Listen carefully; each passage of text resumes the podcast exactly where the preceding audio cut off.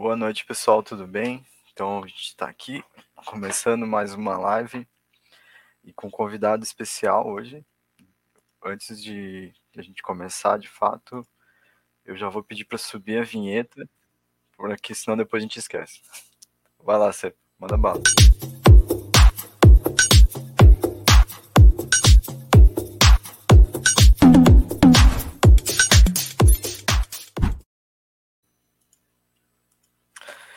Agora sim, boa noite pessoal. Então, voltei aqui o host, fiquei umas três semanas de molho, tava só o Forb, né? Ele tava monopolizando aqui todo o estúdio, mas hoje ele não pôde, então estou aqui.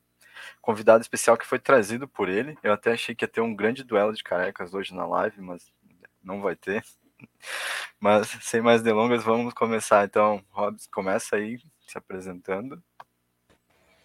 Legal. Boa noite, gente. Obrigado vocês pelo convite. É, ia ser um duelo de carecas, mas agora eu ia fazer a piadinha que eu estava aqui representando o, o Forb, um colega, um cara, gente boníssima que eu conheci na, na VHCIS há pouco tempo atrás. É, então, contando um pouco sobre mim, eu sou gestor de, de branding, é, atuo sempre do lado do cliente, nunca atuei em agências, é, sempre empresas de, é, pelo menos até agora, empresas de, de médio porte, então é, o investimento em branding nunca é aquela maravilha, então SEO é meu aliado fortíssimo para construir marca é, e construir relevância de uma, sem ter que pagar mídia, né? Porque o dinheiro de mídia é pequeno, então você tem que ampliar isso. O SEO tem me ajudado muito. Então, quando eu, o Fábio falou sobre isso, fiquei super animado. E no tempo que a gente teve na, na VHC, a gente trocou muito, muito sobre isso. Teve muitos embates, alguns desencontros, porque são naturais, são verticais e visões diferentes. Mas é, é isso. Hoje eu estou na Trinx, sou aqui de Curitiba, sou pai de plantas, ó, tenho uma filha, opa, tenho uma filha ali, várias espalhadas por aqui. É, gosto de dizer também que eu sou o maluco das meias. Hoje eu não vou poder. Esqueci de pegar minhas meias, mas hoje eu não vou poder mostrar porque está muito calor. E, e a, além de tudo isso, eu não tenho roupa para essa live, né? Porque pijama é um negócio que eu não uso, gente. Meus pijamas são roupas velhas. Aí eu preferi colocar uma camisetinha que não era pijama para não denegrir a imagem do rolê. É tá isso, gente. Muito obrigado, Rob. E também junto conosco hoje está a Mari. Vai lá, Mari. Oi, gente, boa noite. Também estava um tempinho sem aparecer por aqui, porque vocês sabem como é que é, né? A vida vai acontecendo e quando você vê, passaram dois meses e você tá sumida, simplesmente. É, mas para quem não me conhece, eu sou a Mari, é, do Mundinho SEO, LinkedIn, posto bastante por lá. É, e eu sou mãe de cachorros, né? O Robson falou que é mãe de plantas, que é pai de plantas, eu sou mãe de cachorros. Eles, inclusive, estão aqui participando da live nesse momento, né? Latindo. É, mas é isso, pessoal. Boa noite. Prazer estar aqui com vocês hoje. Conosco também hoje nos bastidores está o Serpa, então os comentários hoje são responsabilidade dele. Vamos lá, hein? Uh, tá, começando de fato, eu acho legal. Eu ia começar aqui pelo roteiro, mas só que o Thiago ele se antecipou. Cara, 7h51 ele já tava mandando perguntas, então eu vou aproveitar e dar essa moralzinha para ele. Vamos ver aqui. Boa, obrigado. Então, o volume de buscas orgânicas que um site recebe referente à sua marca influencia positivamente no ranking de palavras-chave genérica que o mesmo se, pro... se propõe a ranquear? O que tu acha disso, Robson? Então, Acredito que sim, meu entendimento é que sim, influencia totalmente, porque é, e aí é o melhor caminho, né? É quando o cliente, ou quando o cliente, ou quando aquele seu seu prospect chega, já te conhece antes de tudo, né? Porque é aquela coisa, se você cria a marca tem uma relevância para ele, não que você vá falar qualquer coisa, mas você cada vez mais, quanto mais apaixonado e mais é, te conhece, mais ele te confia, você pode falar o que você quiser para ele e ele vai comprar mais fácil. Então, a partir do momento que ele já chegou com uma palavra de marca, o entendimento é que ele já me conhece e já sabe o que eu faço. Então, a mensagem que eu quiser passar para ele com aquele conteúdo, ou sei lá, se for uma questão de, de um e-commerce, de venda, é, isso vai ser é, absorvido por ele mais fácil, porque ele não vai ter os atritos de será que eu confio no que ele vai falar? falar? Será que eu não confio? Será que ele está me falando só para vender? Será que não? Então, esses atritos já estão rompidos. Então, o, o SEO tem esse trabalho facilitado, assim como eu acredito que a, a, o contrário também é muito verdadeiro. Legal. Mari, contribui também? Eu concordo com essa visão, é, e falando assim hoje, né? Eu trabalho numa empresa, é, num SaaS, né? Numa desenvolvedora, e a gente tem uma marca mãe, e o nosso produto, né? O nosso, um, dos nossos produtos tem uma marca mais forte do que a marca mãe, né? É, ele é muito mais buscado e tal. Então a gente vê que isso influencia muito, assim, tanto é, no, no que o Robson falou, né? É que o oposto também é verdadeiro, assim como as palavras-chave genéricas, né, que a gente fala ali de, é, de, de autoridade, de topo, influenciam também nas buscas pelas nossa, no, pelos nossos produtos e pela nossa empresa, né, pela marca mãe ali. É, isso também acontece porque quanto, quanto mais as pessoas estão buscando pelos nossos produtos e acessando o nosso site, o nosso blog e conhecendo, né, ali esses, esses outros blog posts, é, mas influencia também nos nossos acessos e eu diria até que na autoridade das nossas páginas, sabe? Um, é, e aí eu posso citar um exemplo e ali na Auron, né, que é onde eu trabalho, tem muitos estudantes de direito que usam os nossos textos para TCC. é bem bonitinho, assim, eles usam os textos mesmo dos colunistas, né, que escrevem para gente como, como referências para o TCC. Então, às vezes a gente dá um Google ali no Google acadêmico e tá lá, Aurum, a pessoa usou como referência, sabe? Então, é bem massa, assim, como isso acontece. Eu não sei se é isso, assim, que o, que o Thiago perguntou, se foi meio nessa vibe. É, se não for, Thiago, deixa aí nos comentários que a gente pode destrinchar melhor isso. É, bem lembrado também. Aproveite o pessoal aqui que a bancada tem, pessoas bem interessantes que sabem muito do que vão falar. Então pode fazer bastante pergunta, né? Aproveita, tem o Serpa aí também, ele vai colocar, jogar para nós aí todas as perguntas que vocês lançarem. Só que um ponto agora que eu estava pensando é, né, voltando um pouco atrás, é realmente o que é brand, né? Tipo, se a gente for pensar nessa palavra, Robson, dá tua aula aí, cara, explica aí para quem não sabe o que, significa brand.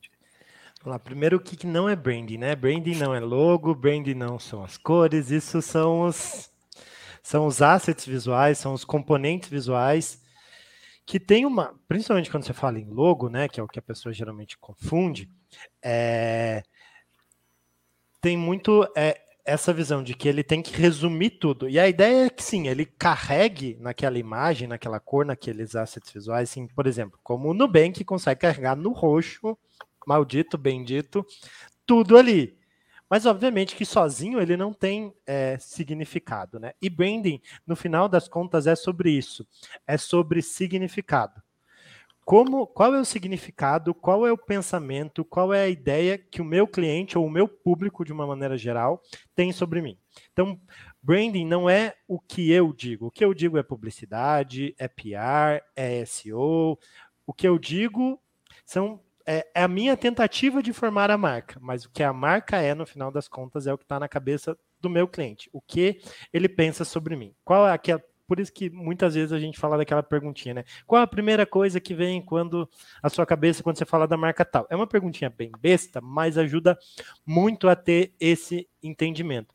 Então, quando a gente fala da disciplina de branding dentro das empresas, dentro dos negócios, a gente precisa é, entender que a gente, antes de tudo, precisa é, ter um trabalho muito investigativo de entender as coisas que acontecem, de entender como o público se comporta nos, em todos os pontos de contato, seja ele num canal de atendimento, nos canais de busca orgânica, no canal de venda, como é que esse cara chega, com que dor que ele chega, entender como é que minha, o meu time leva é, o que eu quero passar, ou a experiência que está definida naquele momento para a marca, para o cara.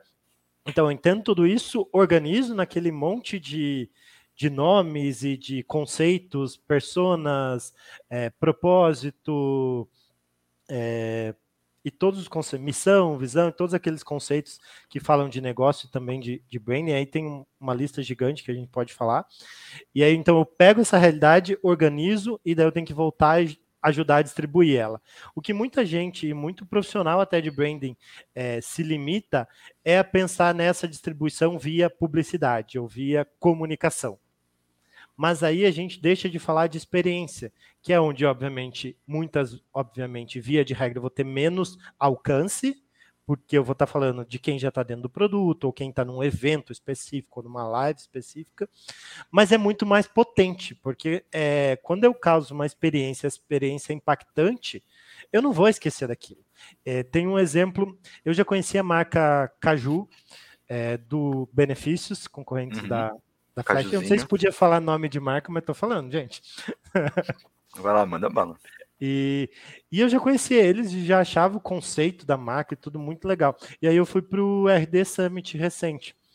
E aí tinha um, uma ativação deles, que depois eu descobri que já era uma ativação da RD Summit, mas eles se apropriaram na parceria com a RD Summit, que era a feirinha da Caju. Que era o quê? Era uma feira, literalmente um stand de uma feira com um monte de frutas e coisas para você pegar e, e, assim, para mim fez muito sentido, porque atendi uma dorminha, eu tava lá correndo e não queria parar para comer, entrar nas filas gigantes para comer, e podia pegar uma fruta, colocar na minha sacola e comer no intervalo das, das palestras. Então, assim, meu, atendeu uma dor muito legal. A ativação era muito simples, muito cara de Brasil. É, e aí, olhando um pouquinho mais é, é, o stand de ativação deles, o que, que a gente via? Que Feirinha da Caju é como eles chamam o clube de benefícios deles dentro do, do produto. Então, assim, para mim foi genial aquilo. Ah, primeiro eu achei que eles tinham feito isso, depois eu descobri que já era uma ação do RD Summit e eles se apropriaram e deram essa roupagem e fez muito fazia muito sentido, sabe?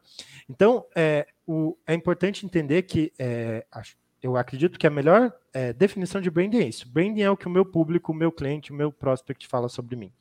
E aí eu tenho um zilhão de maneiras de falar disso. E não é só a publicidade, não só a comunicação. Eu tenho que ter é, interferência e capacidade de influenciar os times de vendas para que eles usem os mesmos argumentos que a gente é, definiu como estratégia macro lá, junto com os maiores decisores da empresa, junto com os decisores de negócio, para que eles é, usem é, meios de linguagem ou frases ou palavras que ajudem é, a lembrar da gente, para que os times de criativo de mídia paga entendam que eles têm uma liberdade criativa, mas que eles precisam trabalhar dentro daquele, é, daquele conceito, exercer a criatividade dele dentro daquela, daquela via. Eu costumo dizer que, que branding é uma, uma estrada com várias, com várias pistas.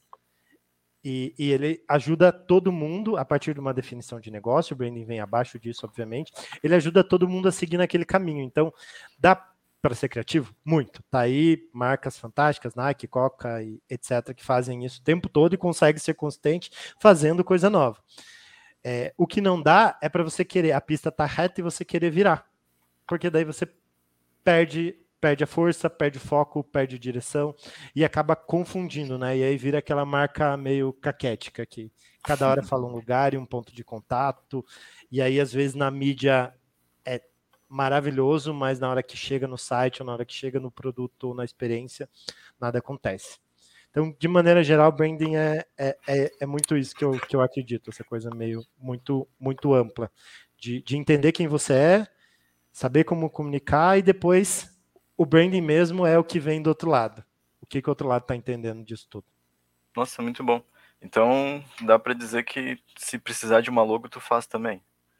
Não, no caso, é, principalmente no meu humilde caso, e isso é até uma confusão, que quando eu fui fazer minha pós em branding, eu tinha, porque eu fui fazer faz muito tempo, não vamos falar sobre isso, é, quando eu fui fazer minha pós em branding, eu fiquei, mas eu não sou designer, faz sentido fazer Eu já entendia que o conceito era mais amplo, mas mesmo assim é, eu tinha essa, essa limitação de pensamento. E muita gente ainda tem que para você ser um profissional, um gestor de marcas, você tem que ser designer. E não, a verdade, é, a regra não é verdadeira. Óbvio, você precisa criar e ter um repertório sobre identidade visual, sobre design, sobre elementos de marca, de conceito, criação, porque isso é parte importantíssima dessa, dessa fixação que a gente quer levar para o nosso consumidor, mas não precisa ser design. No caso, eu não, não faço, nunca pus a mão no. Na verdade, pus no CorelDRAW, que nem sei se existe mais, há muito tempo atrás, mas assim, de maneira bem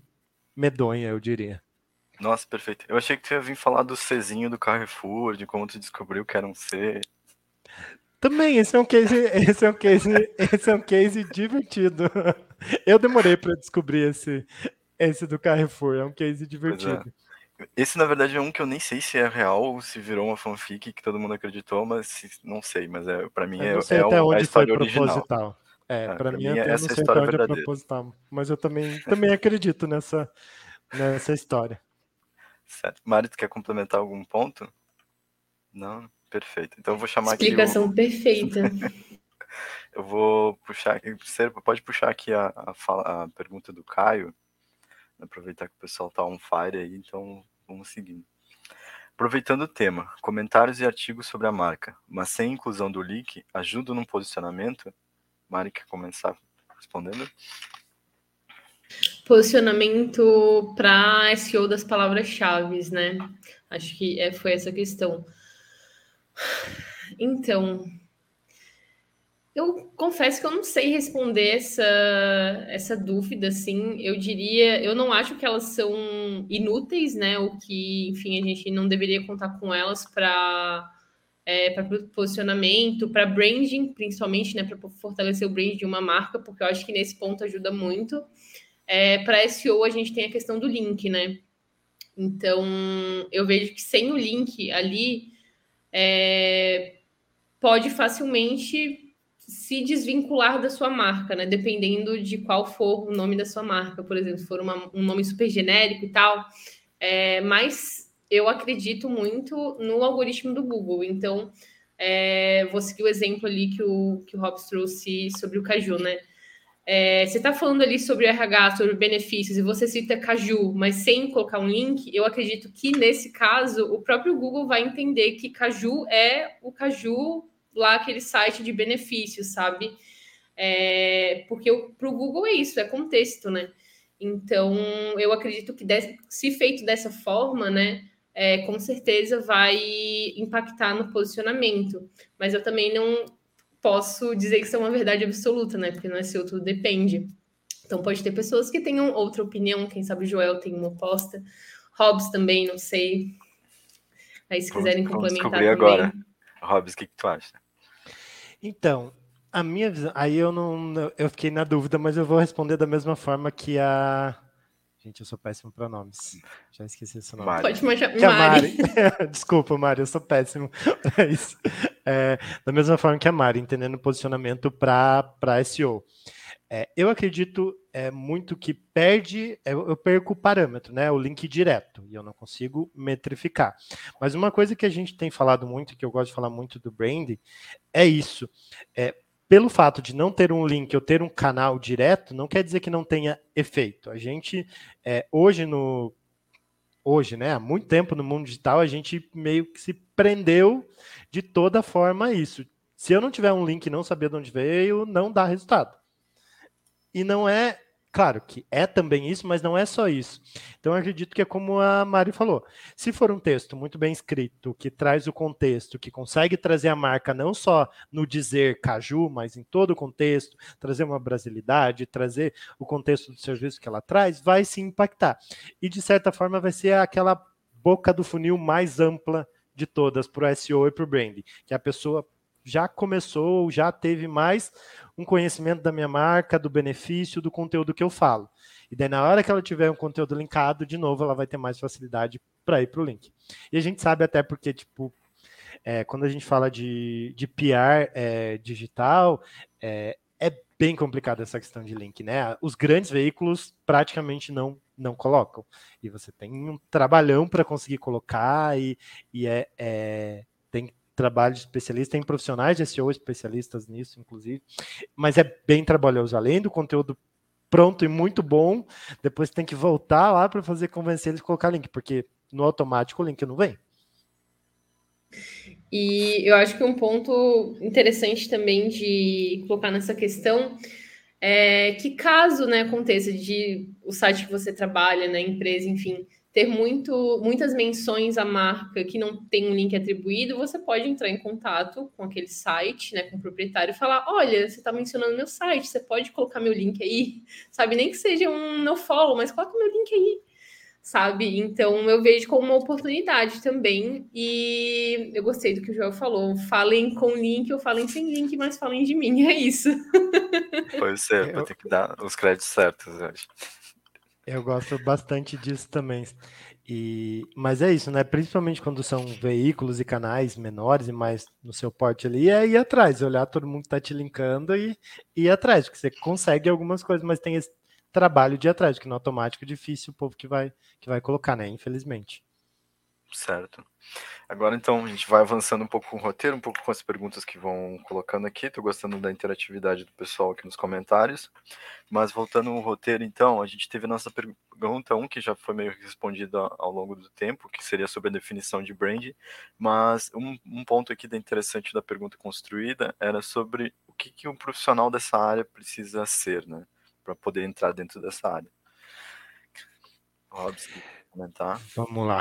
É, eu vejo que um ponto principal, que também eu, eu, acredito que tem muito a ver com uma, com uma característica de profissionais de SEO, é entender comportamentos. Obviamente, SEO tem um meio e um mecanismo muito mais tech-touch, mas deve aprofundar isso também para o real, para o tete a tete, mesmo que o tete a tete também seja digital, seja uma conversa online, mas tem muito disso, né, de entender comportamento, porque senão você vira um profissional tecnicista que vai olhar só as regrinhas e isso a gente já o Google mesmo já disse várias vezes, do pouco que eu entendo de SEO perto desses dois feras aqui, eu sei que isso já não vale mais só olhar a técnica. Então, é, para o profissional de brand, assim como de SEO, é entender e observar comportamentos, é, e aí vem muito da, da empatia, e por mais que seja uma palavra bem batida já é muito importante e é muito difícil de conseguir.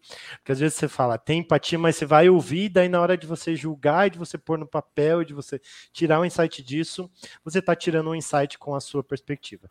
É muito difícil, ao mesmo tempo, é, ter a visão de que eu vou tirar uma visão e fazer uma análise de comportamento totalmente isenta, esquece. Eu sou um ser humano que tem o meu background, que tem um monte de coisa. Não vou conseguir romper tudo isso, mas eu preciso me esforçar nesse sentido de chegar nesse ideal de separar. Então, primeira coisa, branding é isso: eu entender é, comportamentos.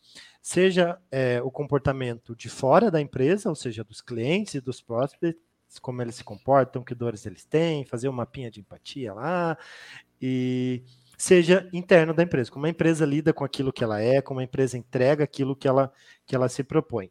Por exemplo, é, eu cheguei, estou na, na Trinx, é uma, uma empresa que eu estou há três meses e meio, é um sistema de gestão para negócios de beleza, e nos três primeiros meses, uma das minhas principais metas era falar com no mínimo dois clientes por semana. E aí eu falava com o cliente, aí eu pegava ali a transcrição de conversa de vendas, transcrição de conversa de suporte, fui para feira, e assim, sem um roteiro muito definido. Eu queria conversar com as pessoas, porque além de tudo, eu tenho um porém, né? Eu raspei o cabelo, como vocês notam, careca. Então eu não vou, eu não ia até então, agora eu comecei a ir. Nem esse movimento de salão de beleza eu tinha, de estar presente no salão. Então, minha vivência com o público tinha se perdido justamente pelo meu background resolvi rapar o cabelo, fiquei bem com isso, só que agora, nesse momento, eu preciso ter de novo. Então, eu tenho que me esforçar, além de falar com as pessoas, de estar, estar no ambiente onde o meu produto faz sentido. Então, eu vejo que a primeira coisa é isso, ter essa empatia, ter essa capacidade de entendimento do, do público, e depois ter uma capacidade de influência também. Porque, como, como eu comentei lá no começo, é, quando a gente fala de branding, eu sozinho ou um núcleo sozinho não vai fazer não vai resolver a vida.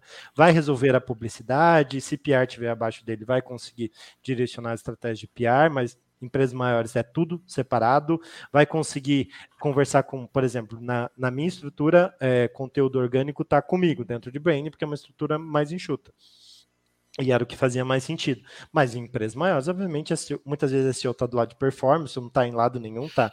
Tem uma cadeira separada. E aí eu preciso influenciar todas essas áreas. Por quê? Porque, por definição, é, branding é, é a área que, que, a partir das definições de negócio, entende a alma e a essência do negócio. E essa alma precisa estar. Tá no SEO, precisa estar tá na mídia paga, precisa de maneiras diferentes, de novo, dentro da, da rodovia lá, e cada uma com a sua perspectiva, mas precisa estar tá lá para que de maneira diferente a mesma mensagem seja passada e repetida, sem que a pessoa perceba que é uma repetição muito chata. E aí também tem um cuidado, se você for se você fechar demais, todo mundo repete do mesmo jeito e a mesma frase em canais diferentes hum. enche o saco e fica ruim também, porque no telefone, numa mensagem de WhatsApp, vai ser entendido totalmente diferente. Então, para mim, dois pontos principais: capacidade de percepção e leitura de público e, e de entendimento e empatia, e o outro é conseguir influenciar é, as outras áreas e o negócio é, a partir de uma estratégia traçada.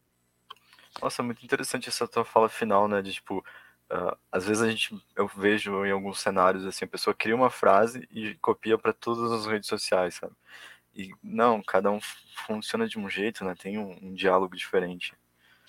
Isso. E até as personas, né? Você geralmente não Exato. tem uma só persona, tem mais de uma. E se você for descer no detalhe, é o seu número de clientes é o seu número de personas e eles se comportam diferente, eles têm estágios de vida, né? Mesmo se eu for considerar a partir das personas, eu posso detalhar uma persona, a mesma persona no estágio inicial, no estágio mais avançado, no estágio já de saída do, do, do meu negócio. Então tem, tem vários aspectos aí que precisa olhar. Muito bons pontos. Mari quer complementar também? o Mari ficou intimidado com com toda essa fala. Mari, pelo amor de Deus, fala comigo, Mari.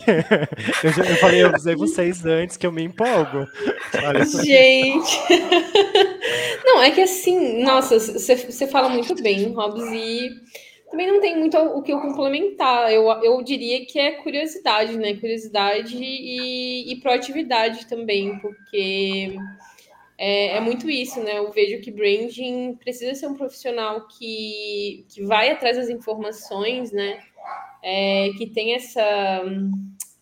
Ai, sei, essa curiosidade de descobrir por que, que funciona dessa forma, né? Por que, que o. Que tem também muito a ver com SEO, né? Por que, que o público se comporta dessa forma nessa época do ano? Como a gente pode fazer para falar sobre é, a nossa marca nesse evento X, né? Como a gente pode se posicionar é, sei lá, durante a pandemia. Enfim, eu acho que tem, é, tem muito isso, né? Tem que ter essa sagacidade, assim. É, mas enfim, não, não tenho muito a complementar além disso, Total. sabe? Eu acho que é bem isso, Mari. A gente tem essa esse ponto em comum de SEO e brand para mim é isso, essa curiosidade, essa essa nesse, curiosidade, tem que ter curiosidade tem que, e tem a necessidade de entender o outro lado de porque às vezes quando a gente vai fazer o basiquinho lá de busca, né? Vou fazendo as buscas, vejo as buscas sugeridas, mas de três palavras você tem que entender o comportamento inteiro. Tipo, não é tipo só olhar aquilo isolado, né? Você tem que fazer vários cruzamentos ali. Então é curiosidade fuçando, né? Às vezes você vai descobrir lá em mídia paga uma coisa que cruza ali, que é aquela resposta tá lá em mídia paga e, e o cara só tá indo pro caminho errado, sei lá. É interessante ver essas, essas, falas também, porque eu fico pensando agora, né, de olhando assim. Na parte de SEO, a gente olha muito também na questão do usuário, né? Tipo, o que ele tá querendo com aquilo. E, e, e te escutando falar, assim, parece que tu defende muito a parte da, do brand mesmo, assim, sabe? Eu, eu, vejo que é um olhar um pouquinho sutil, que é daquilo que o que a marca tem para oferecer, sabe? O que, que a marca vai comunicar. Então parece que tu vai um pouco mais pro lado brand mesmo, né? Do lado marca da, da, da coisa, enquanto o SEO fica um pouco mais voltado pro usuário. Então acho que nesse momento que tem essa, esse um pouco de desvio de foco. É, é, é, eu acredito que é bem isso, porque se a gente olha, né, é, de novo, voltando ali o tema de personas, o usuário é um, é um um espectro da, um espectro da persona, né? É a persona naquele momento de busca, né? Não é uma é, não deveria, pelo menos, ser uma persona diferente. Talvez uma persona mais detalhada, com dados mais do comportamento digital dela, mas ela deveria ser de uma mesma base, de uma mesma. É essa mesma persona, só que agora ela está nesse mundo de busca, nesse momento de dor. Então, é, é, é são, são esses momentos aí.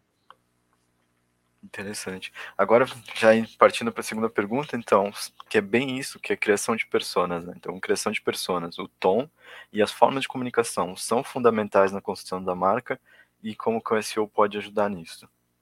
Pode começar, Mari, para dar um intercalado.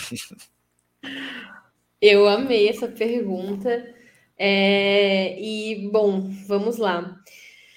É, eu acho que o SEO pode ajudar, o profissional de SEO pode ajudar, ajudar muito nesse momento, só que, né, voltando a, ao que a gente estava conversando anteriormente, esse profissional precisa ter muita curiosidade, né, e, e vontade de entender é, o comportamento, né, porque tem, tem profissionais de SEO e tem profissionais de, SEO, né, tem profissionais que só querem lá entregar uma planilha com as palavras-chave e pronto, é isso, não me peça mais nada. é, enquanto tem outros que vão mais a fundo, né? E aí eu acho que é nesse ponto que é, é possível ajudar, né? Então, eu diria, por exemplo, é, hoje eu tenho me aproximado da, da equipe de branding, né? É, para dar esses, uh, esses insights sobre, sobre os nossos usuários, né? Então eu digo assim, gente, olha só, nesse período aqui é, tá rolando um aumento de busca para nossa palavra-chave aqui do nosso produto, é, ou eles estão buscando, sei lá, como fazer tal coisa no nosso produto. Por que será que eles estão fazendo isso, né? Então a gente tenta juntos descobrir o porquê disso. Ou as movimentações de concorrentes, por exemplo. Eu estou sempre de olho nisso, porque eu acompanho os concorrentes diariamente, né, no que eles fazem. Então, às vezes eu recebo uma informação muito antes do que branding e eu já repasso, falo, olha só o que aconteceu. Esse nosso concorrente está tipo atuando é, dessa forma, né? é, e mudando o posicionamento dele no mercado, às vezes a, a, a linguagem que ele está usando nos blog posts, enfim. Uh, e aí, mais precisamente na criação assim de, de personas, é, eu acho que o profissional de SEO, como ele tem acesso né, a, um, a, a muitos dados. Vocês estão me ouvindo bem, gente? É que o Jake está enlouquecido aqui latindo. Está interagindo com nós. é, como profissional de SEO tem acesso a essa montoeira de dados, né, tanto do Google Analytics quanto do, do Search Console, é, eu acho que dá para repassar isso de uma maneira um pouco mais didática, né, para também o profissional de brand não precisar ser um especialista em SEO ou conseguir é, fazer uma análise de todos aqueles dados, né, porque é muita coisa. Então dá para repassar dessa forma, tipo, olha, é, os nossos blog posts uh, que tratam desse assunto X são os que têm mais visualizações. Que, sei lá, às vezes é como fazer um banquinho. Por que isso? Sendo que a gente é uma marcenaria, né, X, enfim. Então, eu vejo que o profissional de SEO pode ajudar, né, apoiar nesses insights, né, do, em relação à busca orgânica é, e que, de certa forma, vai apoiar o, o profissional de branding na construção de, dessas pessoas, no tom, né? Enfim. É, é, muito esse o caminho que eu vejo, né? Mas também não sei, eu estou iniciando nesse agora, né? Tipo, nesse quarto, meu relacionamento com branding, e a gente tem ido muito nesse sentido, assim, nessas trocas, né? É, e testando o que, que faz sentido e o que não faz. Robs, brilha agora. Legal, Mari. Eu, eu acredito que é exatamente isso, assim, o ponto principal é exatamente isso, né? É, a gente, como branding, tem que influenciar as outras áreas, mas tem que entender que as outras áreas também são pontos de entrada, são pontos de insight. Eu preciso ouvir isso.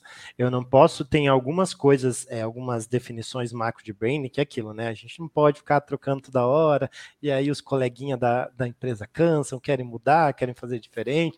E tem coisas que a gente não pode, mas não quer dizer que a gente tem que ficar fazendo o mesmo.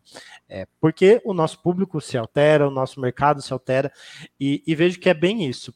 É, a gente, é, o profissional de SEO pode é, trazer e tentar é, decifrar para a gente numa linguagem mais é, que a gente entenda, né, uma linguagem de seres humanos não SEOs, é, como, como é o comportamento, e aí a gente entender que esse é o comportamento e tentar fazer o link com a persona que a gente traçou lá, com as pesquisas que a gente tem de, de campo, quando tem. Só que muitas vezes tem isso também. a área de branding está começando ou não teve investimento e não começou ali meio sem pesquisa, o que é bem ruim, mas enfim, acontece na vida real. Mas aí, como que eu posso fazer uma pesquisa de comportamento sem ter muito custo? Meu, se eu tenho um profissional de SEO, ele pode me ajudar muito nisso, muito nisso. Então, essa parte de, de pesquisa de comportamento, entendendo de novo, né, que é o comportamento digital e do momento de busca, do momento de dor, e também dessas movimentações de mercado, que principalmente se forem empresas de serviços e produtos digitais, ficam muito claros, né? O Google, o Search Console, o Trends, o Google Ads, Analytics vão sempre mostram ali, quem não está no dia a dia, às vezes até sabe achar é, eu, por exemplo, sei mexer nessas ferramentas, o básico ali me viro, mas eu não estou ali todo dia. Às vezes eu perdi o bonde. Quando eu fui ver, já foi. Aquela sazonalidade já aconteceu. Uma, um, eu criei um mote de campanha errado porque eu não sabia dessa sazonalidade. A minha campanha foi super bem construída, muito criativona, muito artista. só que não estava certo para aquele momento, porque não era aquilo, não era aquele argumento que o meu público estava buscando. Então, é, faz muito sentido, é exatamente o que a Mari falou, entender momentos de mercado e entender comportamentos. O SEO traz muito disso. Desde que não seja aquele profissional de SEO que a Mari falou ali no começo, né? é, tem, tem alguns no mercado, assim. Infelizmente tem. Mas tem no, no brand, tem em todo lugar também. Não vamos, não vamos massacrar o, o, os colegas SEOs. Em todo lugar tem profissionais excelentes e ruins, né? Certo. Aqui vamos continuar. Tem cadê a pergunta? Serpa, puxa aí a, a última pergunta feita. Ai, Luana, salvando aí. Ah, interessante até que é uma fala que, que a Mari tinha comentado sobre o blog, então vamos lá. Qual o papel do blog em uma estratégia de brand? É, é um pouquinho daquilo que eu, come, que eu comentei lá no começo, né? De, eu, acho, eu não sei se a gente estava online já, mas enfim, é, a gente conversou um pouco antes de entrar aqui, galera. Mas é basicamente é, o que, que é o blog, as estratégias de SEO e de conteúdo, né? Vão fazer você trazer conteúdo, você vão trazer visibilidade, trazer alcance para sua marca, para o seu negócio, sem você ter que pagar a mídia. Então, é, se você tiver é, as estratégias, definições de persona, de posicionamento, de tom de voz bem definidas e alinhadas com o time de, de SEO e produção de conteúdo, é, o blog vai ajudar muito nisso. Por quê? Primeiro, porque quando é, ele chegar, o, o o leitor, quem for, chegar na, na, sua página, se você tiver, além do conteúdo muito bem escrito, tiver os assets visuais marcantes, tiver um layout legal que seja funcional, isso já vai facilitar para a próxima vez que ele vê, ele ir direto para você. E além do mais, vai funcionar igual, por exemplo, de novo, trazendo o case da Caju, é minha marca favorita agora. É, trazendo o case da Caju. Por que, que Caju, eu fiquei tão. Eu já conhecia e já achava eles super legais. Por que, que marcou tanto para mim? Porque eles atenderam uma dor no momento que eu precisava. Quem está procurando conteúdo de blog, principalmente conteúdos mais de meio e fundo, está com uma dor muito latente. Ela quer saber alguma coisa. E se a sua marca respondeu aquilo de uma maneira satisfatória, ele vai, ele com certeza vai lembrar de você. Quanto mais, de uma maneira mais satisfatória você responder isso, mais ele vai lembrar de você com facilidade, mais ele vai, ele vai virar esse apaixonado, como eu virei aí por Caju e por outras marcas que eu acompanho. Por mais que eu não seja cliente deles, no caso. Sim, sim. Não, muito legal. Mari. Muito bom, a minha resposta. É, bom, é, cara, eu acho que o blog, para mim, é uma, assim, uma grande é, estratégia de branding, né? Na, na maioria das empresas, assim, pode ser utilizado, né? Tem empresas que podem não ver por esse lado, né? Vem só como SEO, mas eu encaro muito como branding. É, porque como o Robson falou, né? É, tem os assets da marca, né? Então você vai construir o seu blog é, com as cores da sua marca, né? Com com o seu, uh, as fontes que você utiliza. É, você vai falar com uma linguagem né, específica sua que foi criada para aquele, para aquelas pessoas, né, para aquele público-alvo. Um, então, vai contribuir, mesmo que indiretamente, né, para a construção do branding, né, do imaginário ali do, do, do usuário e do seu futuro cliente, né. Então, é, assim como as redes sociais fazem isso, o blog também faz e muito bem, né?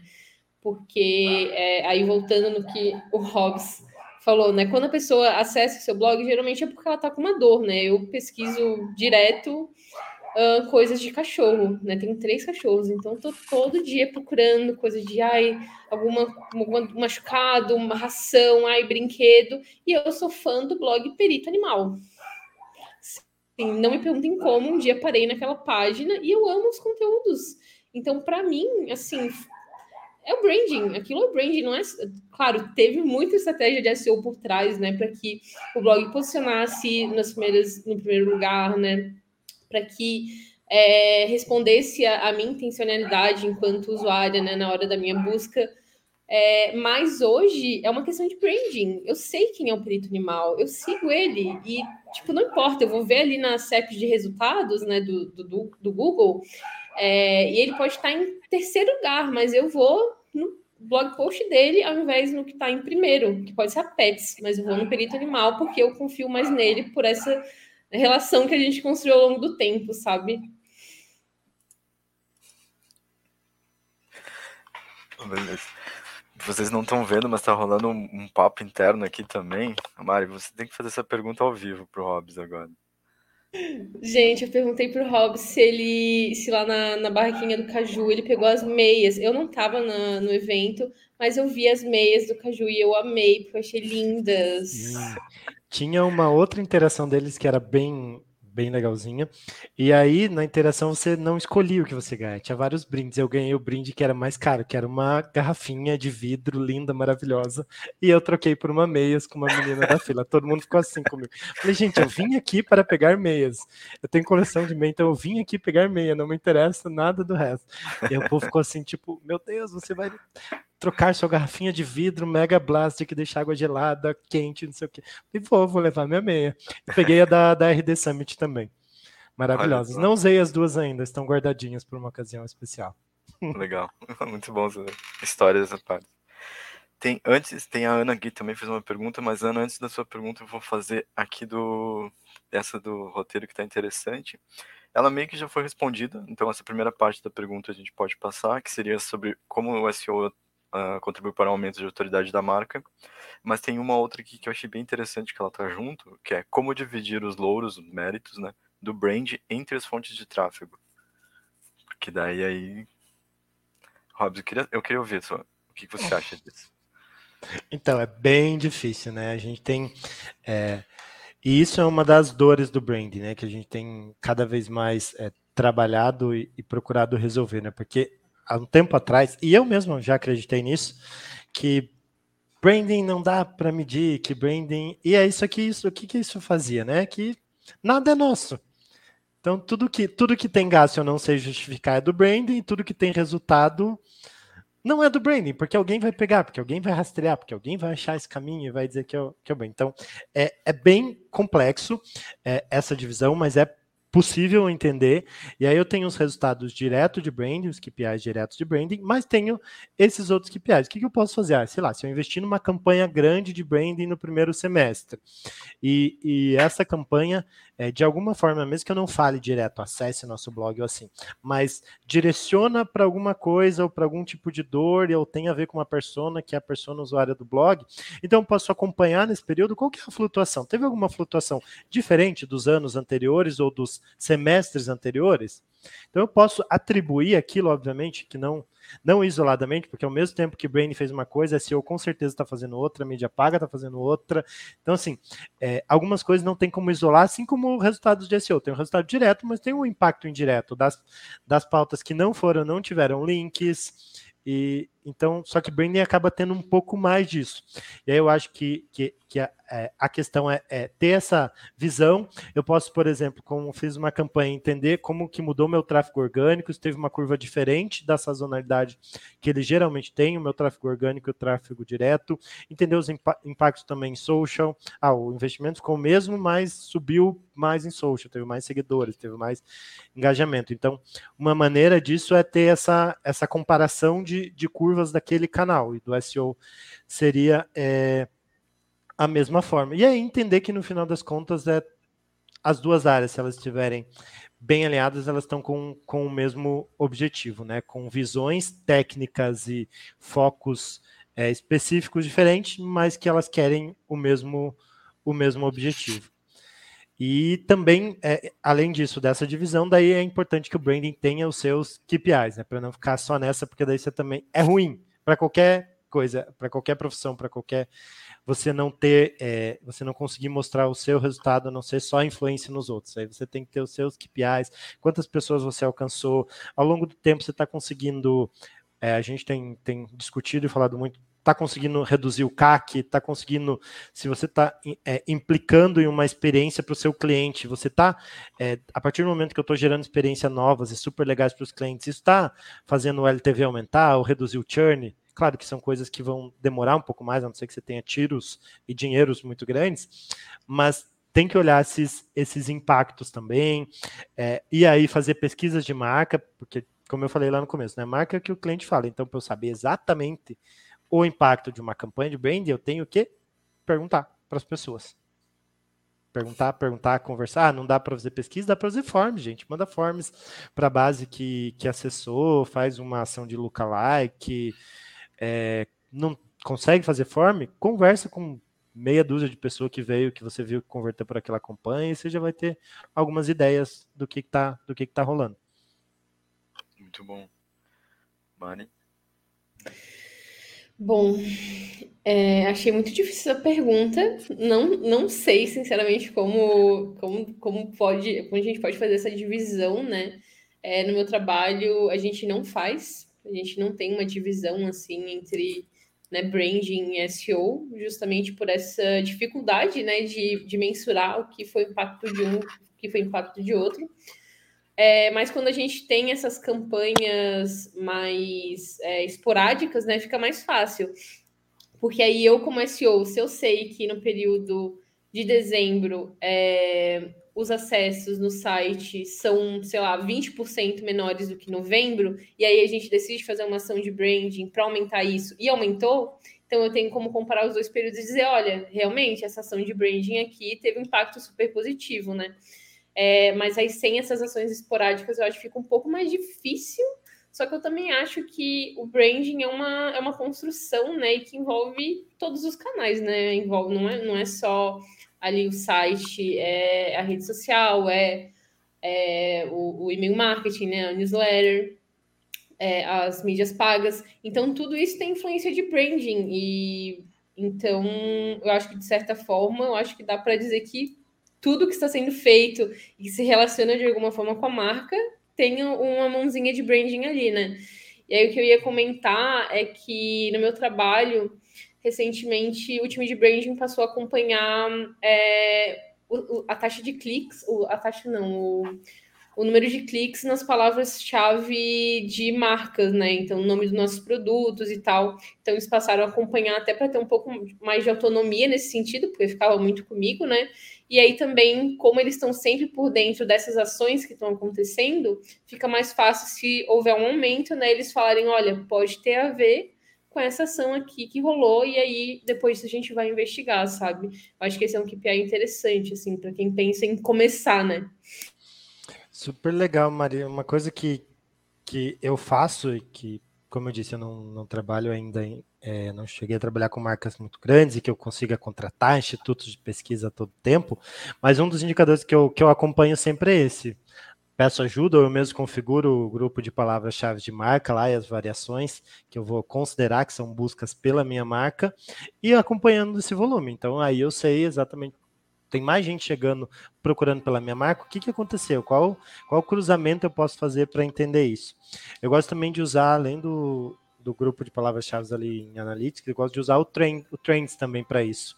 E aí com o Trends eu posso comparar com concorrentes também. É, é, um acompanhamento que eu, sei lá, comecei a, eu conheci essa, essa lógica e essa estratégia de acompanhamento há uns dois anos, e eu sempre faço.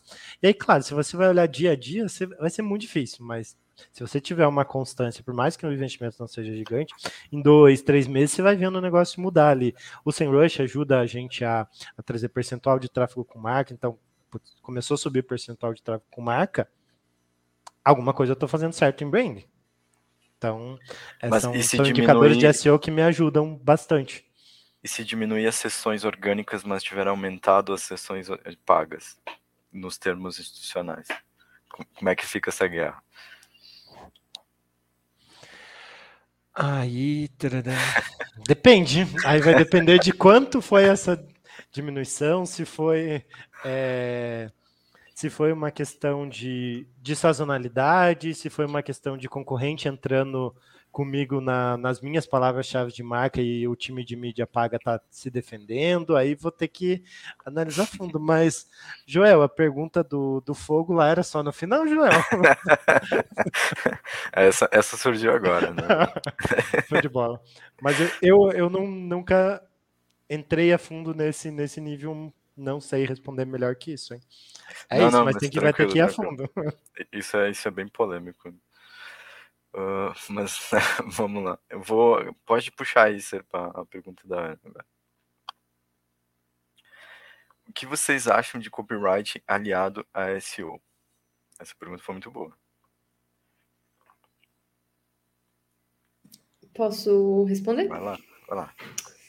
É, cara, eu acho que é fundamental, assim. Talvez não em blog posts é, de. Como é que é? Eu sempre esqueço de é, blog posts tofu, né? De. Gente, eu não sei em português. Em topo de funil. Talvez em topo de funil, copywriting nessa essa escrita mais persuasiva, assim, é, não seja tão necessária, né? Mas quando a gente fala de, de meio, de fundo de funil, eu acho indispensável, né? Porque ali é onde a gente pega a pessoa pela dor, e é justamente pela dor que a gente consegue convencer ela, né? Que o nosso produto é solução, é que ela precisa conhecer mais sobre a nossa marca, enfim. Então, é, eu gosto muito de copywriting por isso, né? E aí, pensando um pouco mais a fundo nessa questão, né? É, o copywriting também, assim como o UX writing, né, deve estar dentro da construção de um site, né? Então isso também vai impactar é, diretamente o SEO e, enfim, a geração, dependendo de qual for a métrica, né, da, daquele serviço, não sei se contratações, se é trials, né, da, de pessoas se inscrevendo no newsletter, enfim. É, então, acho que o copywriting apoia nesse sentido, quando a gente fala em, em conversão, sabe? É, principalmente. Então, eu, eu concordo com você, mas é, aí é um negócio que eu, que eu fico meio bolado, assim. Porque geralmente o que, que acontece? E, e, mas, de novo, tem profissionais e profissionais, né? Tá na onda agora o copywriting, deve aqueles, aqueles e-mails automáticos ai, não consegui falar com você. Já que é, é, você não quer que seu negócio seja ajudado, estou deixando para lá. Essa foi minha. Ah, me poupe. então, eu acho que tendo esse entendimento, piadas à parte, tendo esse entendimento da etapa do funil e tendo esse entendimento que, o, que não é só seguir as regras dos livros famosos de copy é, e que para aquela marca tem um tipo de linguagem que o copy vai também ter que precisar se adaptar, aí eu acho que faz sentido, principalmente nos conteúdos de fundo. Mas tem que, de novo, as coisas se casar. Eu entender o lado do copy, que ele precisa fazer algumas coisas um pouco mais apelativas, mas ele entender o lado que a, essa marca não faz apelativa desse jeito. Apela de um outro jeito, tem um outro gatilho que faz mais sentido para aquele comportamento. E aí, principalmente no fundo, e também tomando muito cuidado, mesmo em fundo, porque se você começa, você não vira um texto de um texto grande de mídia paga.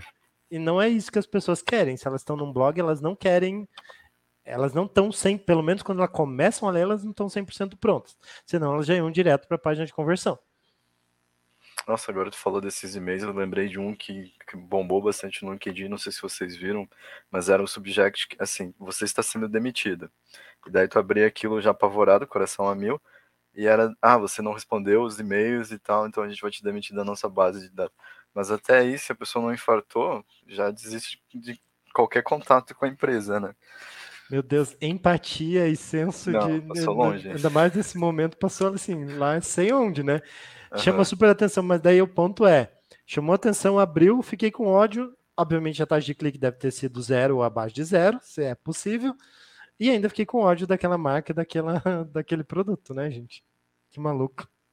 Não, eu, eu, eu ia falar, né, que essa pergunta da Ana foi quase a bola na fogueira. Eu não vou falar agora, eu vi que tem uma bola na fogueira bem nesse sentido, então não.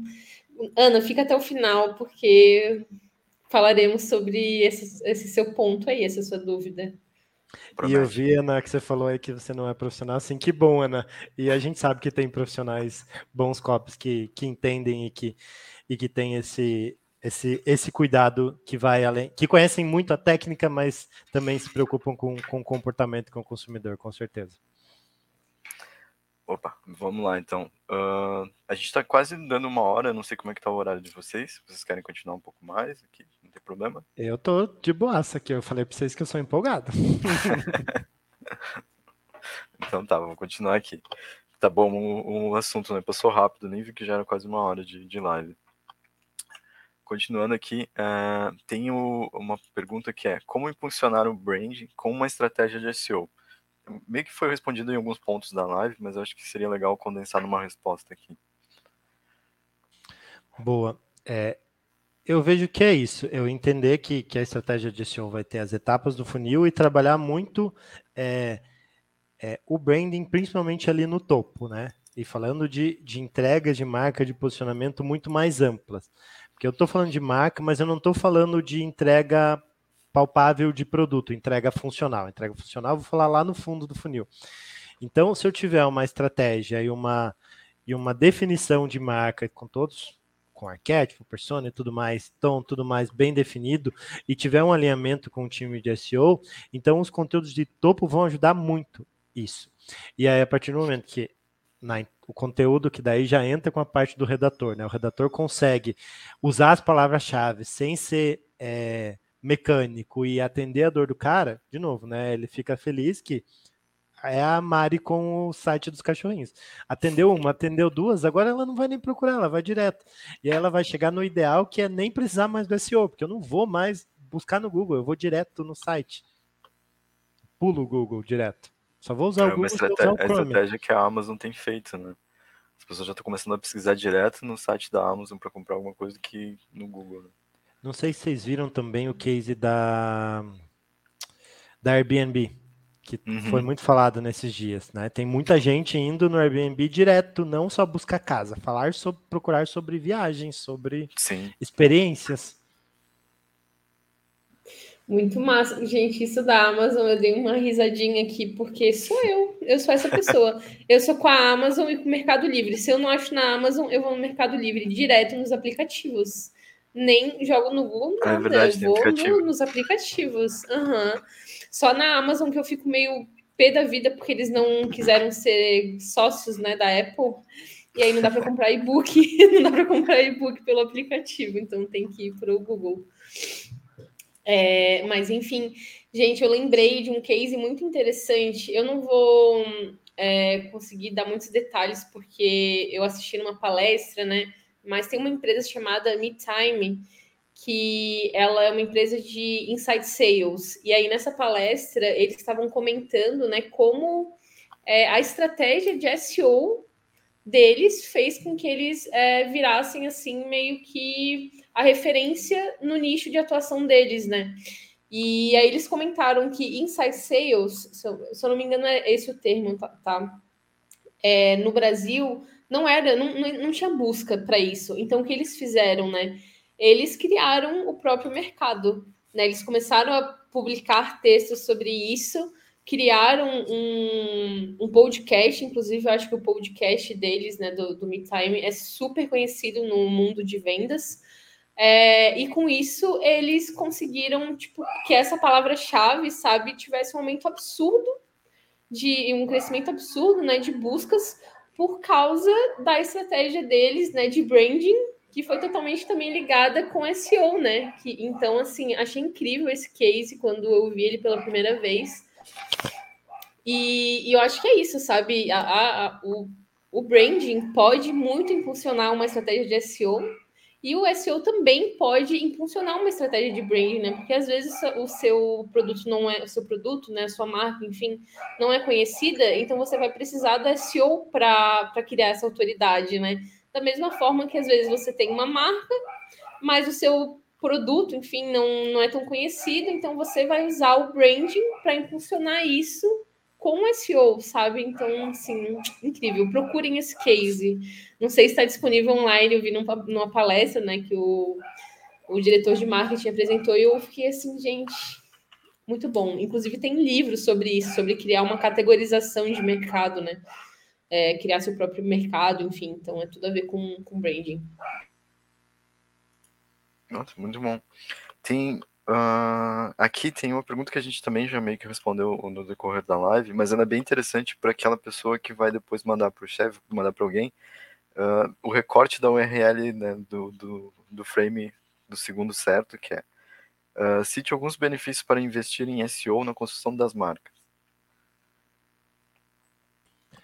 Eu acho que o primeiro básico de todos é, obviamente, é, nada é de graça. SEO você precisa investir em pessoas, precisa investir em ferramentas, precisa investir em tempo. Então, é, é uma briga que a gente sempre tem, acredito que o pessoal de SEO sempre tem, né? Que, ah, é, vai viralizar. Não, meu senhor, não vai. Não vai, não vai, não vai. Você pode não ter que investir. Aí, mas aí o outro ponto é que, que justamente gera confusão é que você não precisa investir em mídia. E aí é o grande ganho de investir em SEO para construir marca ou investir em SEO para fins de conversão também. Então as duas coisas se amarram e o grande ganho é isso. Você consegue é, investir, é, ter alcance de marca sem é, ter que necessariamente investir em mídia. E também, se de novo as coisas estiverem bem amarradas, você consegue é, começar a entregar uma experiência, é, ser útil para o seu consumidor, para o seu futuro consumidor, mesmo antes dele ser um consumidor, ou do seu consumidor. Ou ainda, você consegue treinar os seus consumidores, porque às vezes você tem um produto, principalmente produtos de tecnologia, que o seu consumidor não está pronto, ele não sente a necessidade ele sente a necessidade, mas ele não sabe, ele não sabe que ele precisa. Por exemplo, na, na Trinks, onde eu trabalho, é um sistema de gestão de uma maneira bem tacanha, um ERP, um sistema de gestão para negócio de beleza. E se a gente ficar olhando o tempo todo é, para os concorrentes, a gente está olhando uma fatia muito pequena, porque o, o percentual do público que usa um sistema de gestão que já sabe que é importante ter controle financeiro, ter controle de estoque e tudo mais, é muito baixo.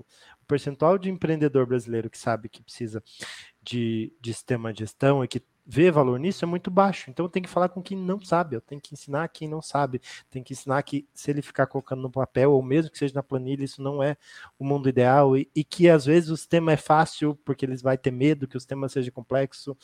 Então eu posso atuar de várias formas.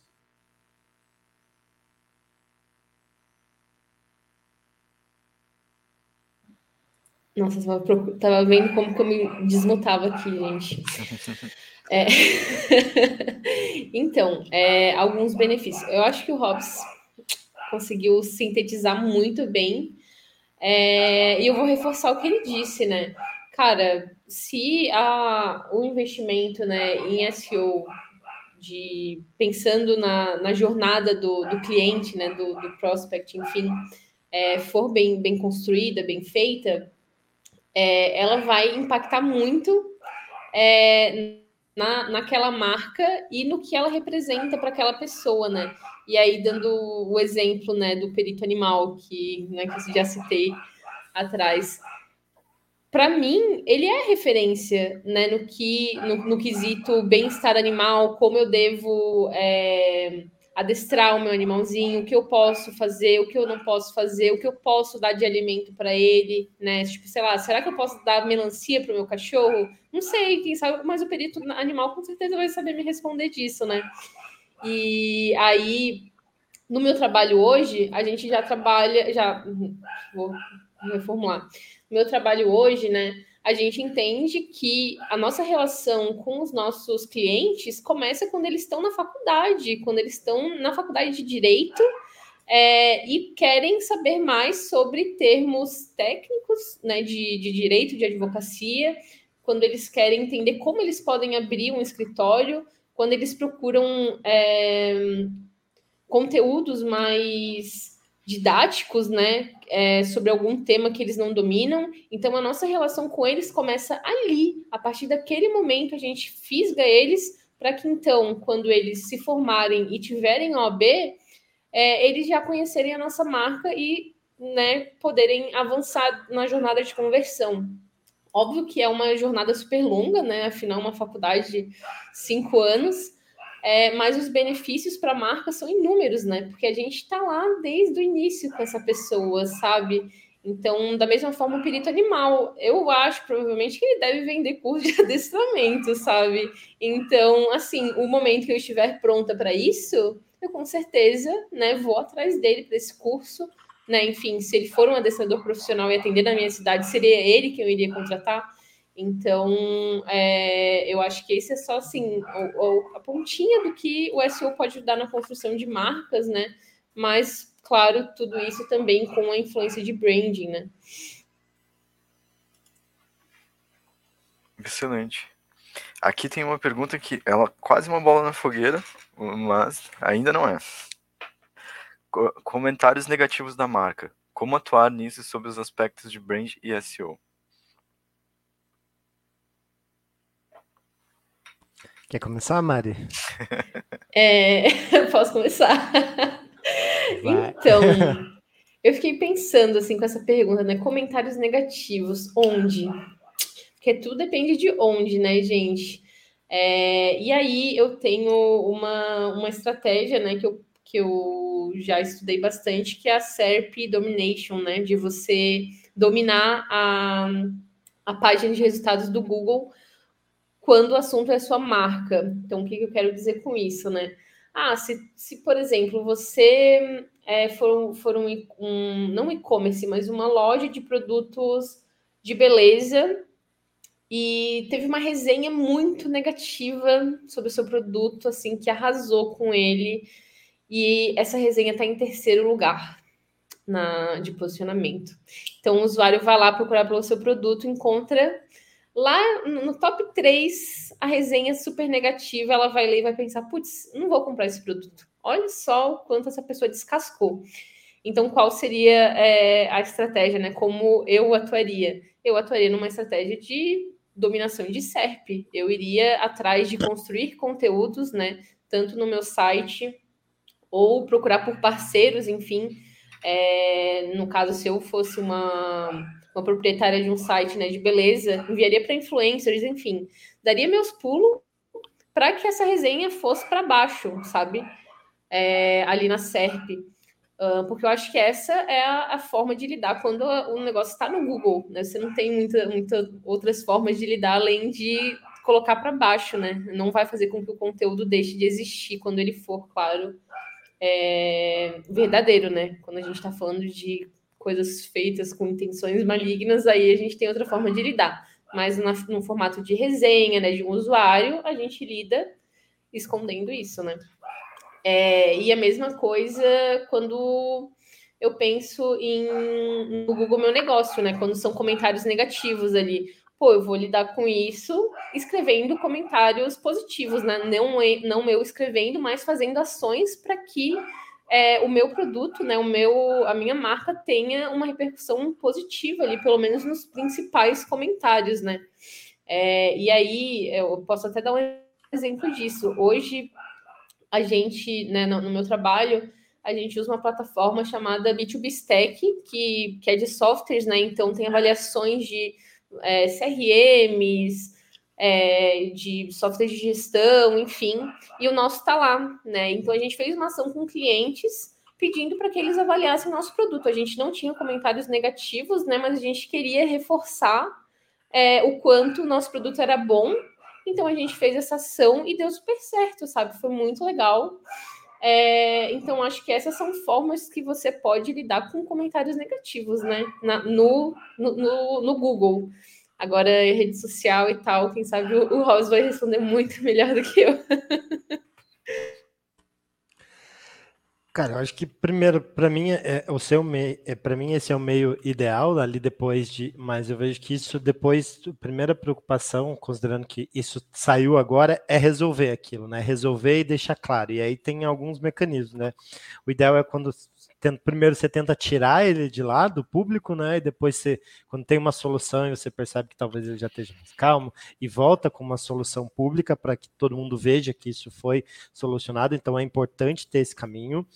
É, por mais que dê coceirinha na mão, assim, e, e, quando for nas suas redes sociais, no seu site, o ideal não é você apagar e, e ocultar. Não sei quando a, acontece do usuário perder a, perder os estribeiros, ficou irritado demais com você, para não dizer outra palavra, e aí começou a fazer é, postar em todos os seus em todos os seus posts, em todo, tudo que ele acha de você, ele vai lá dar um Ctrl C, Ctrl V. Esses filhos da mãe me odeiam, não sei o quê. É assim, óbvio que tem uma, é, uma medida para fazer isso. É, o ideal não é ficar apagando, porque né, rede social social, socializar, ouvir e falar, mesmo que seja o que você não goste, mas às vezes é, é preciso, dependendo do comportamento do usuário, e às vezes se você tem regras de convivência muito claras nas suas redes sociais, nos seus canais, isso te facilita e isso é importante para que você faça isso. Tomar cuidado de não fazer, mesmo que você esteja dentro da sua razão, entenda que aquela pessoa se ela tá daquele jeito, é por alguma coisa que você ou seu negócio decepcionaram ela. Você tem que partir desse pressuposto. Então, entender o momento de fazer isso, às vezes, não é ir lá, tipo, ah, o dono da empresa viu, vai correndo apagar. Não, vai ser pior, porque daí aquela pessoa vai ficar, daí sim ela vai fazer overpost, daí de repente ela vai. Eu já vi um caso de uma pessoa que pagou anúncio do Google para falar mal da marca. Ela Caramba. criou anúncios falando mal da marca, porque eles apagaram os comentários de social, de redes sociais dele.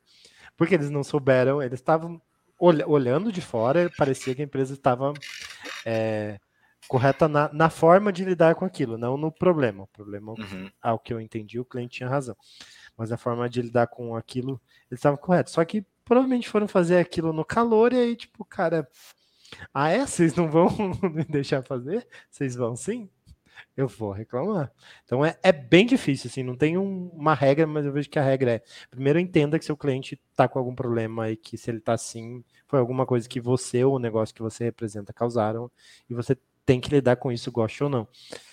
E evite de, de apagar e esconder as coisas de maneira. É, esconder dessa maneira que a Mari trouxe, mostrando coisas positivas mostrando mais coisas positivas que seu negócio tem, que são muito maiores que o negativo, ótimo, mas sumir, dar sumiço, queima de arquivo não é legal. Essa história que tu comentou, Robson, eu lembrei de uma de uma concessionária que tinha vendido e o cliente estava bem indignado com a compra do carro e não conseguiam se conversar.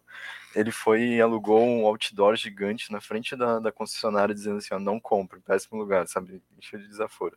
Então, tipo, imagina a, a a raiva, a frustração do cliente para fazer um nível desse, né? Então, acho que esse daí é um Imagina pouco mais difícil. o nível de estresse, né, da pessoa para ela chegar a gastar outdoor, a gente sabe que não é muito é. barato. Media Pack você pode fazer com cinquentão, mas ó, a pessoa fez um outdoor, pensa no nível de estresse. Imagina. Mas, continuando aqui, uh, aqui tem outra também que é interessante, a gente ficou falando muito na questão da jornada de né, instrução ali, de para o usuário, mas aqui uma pergunta focada na compra. Então, SEO e brand na jornada de compra. Dicas para um trabalho em conjunto dessas duas áreas. Vocês já fizeram alguma coisa?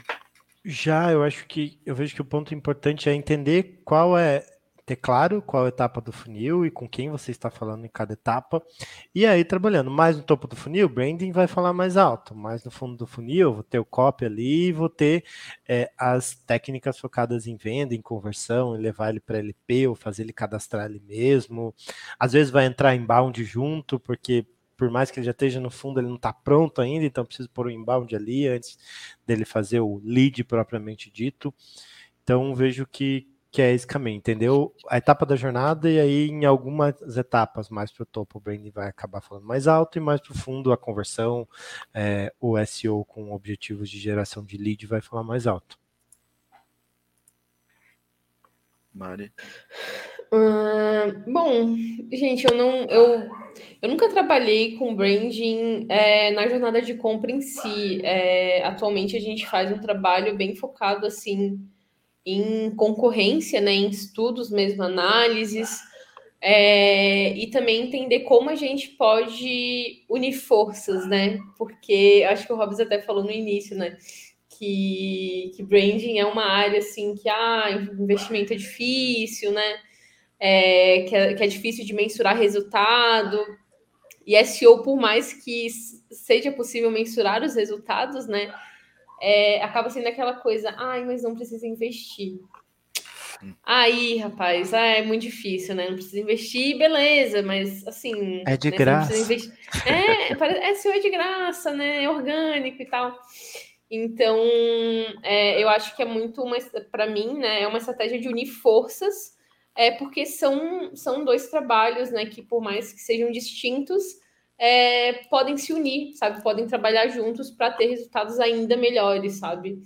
É, então, eu diria que para um trabalho em conjunto, a primeira coisa, não na jornada de compra em si, né? Mas para um trabalho em conjunto com branding, acho que o primeiro passo é ouvir aquela outro, aquele outro profissional, né? Entender quais são as dores que, que ela passa, ele ou ela passam ali é, no trabalho, né? As dificuldades, um, entender como você, no papel de SEO, pode ajudar, né? Porque às vezes essa pessoa de branding ela não consegue entender um dado, não um dado ali, sei lá, do, do Search Console, né? E eu já fiz isso de, pô, gravar um vídeo explicando como funciona o Search Console e mandei para analista de brand e falei, gente, é assim, ó, e você entra ali, dei o acesso, então sempre que quiser ver os cliques para marca, é só acessar aqui, pronto, sabe? Sanou ajudou super.